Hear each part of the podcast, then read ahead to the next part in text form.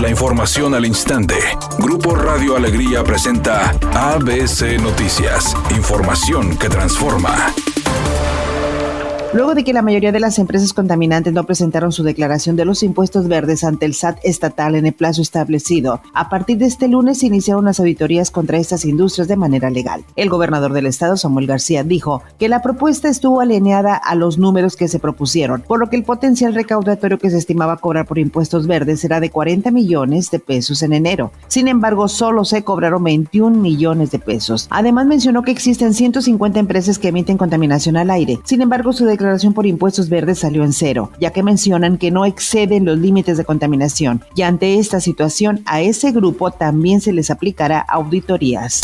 Los casos de COVID-19 en Nuevo León registraron este lunes una drástica disminución en comparación con los días anteriores, al reportarse 364. Así lo informa la secretaria de Salud en el estado, Alma Rosa Marroquín.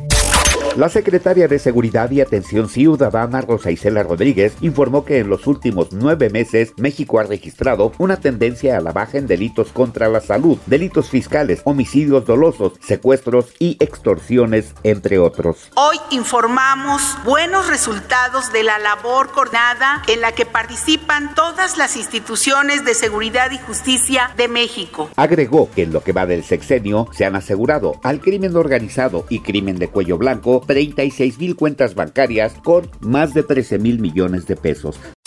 Editorial ABC con Eduardo Garza.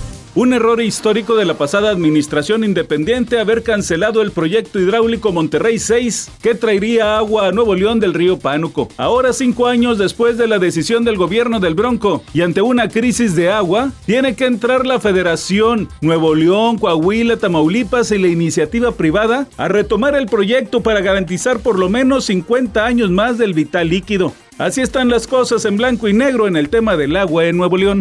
ABC Deportes informa. Jaime Munguía se llevó un triunfo espectacular en un knockout en el tercer round. Con esto, el camino de Jaime Munguía parece que puede ser Gennady Golovkin. Eso es al menos lo que mucha gente quiere, que Jaime Munguía deje de encontrar peleadores no a modo, sino que sean de una mayor categoría. Y Golovkin, a pesar de su veteranía, podría ser un duro hueso de roer para el mexicano Jaime Munguía.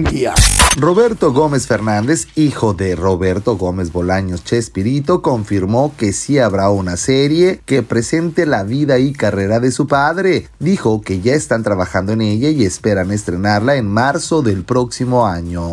Es un día con escasa nubosidad. Se espera una temperatura máxima de 32 grados, una mínima de 22. Para mañana martes se pronostica un día con cielo despejado. Una temperatura máxima de 34 grados, una mínima de 18. La actual en el centro de Monterrey, 28 grados.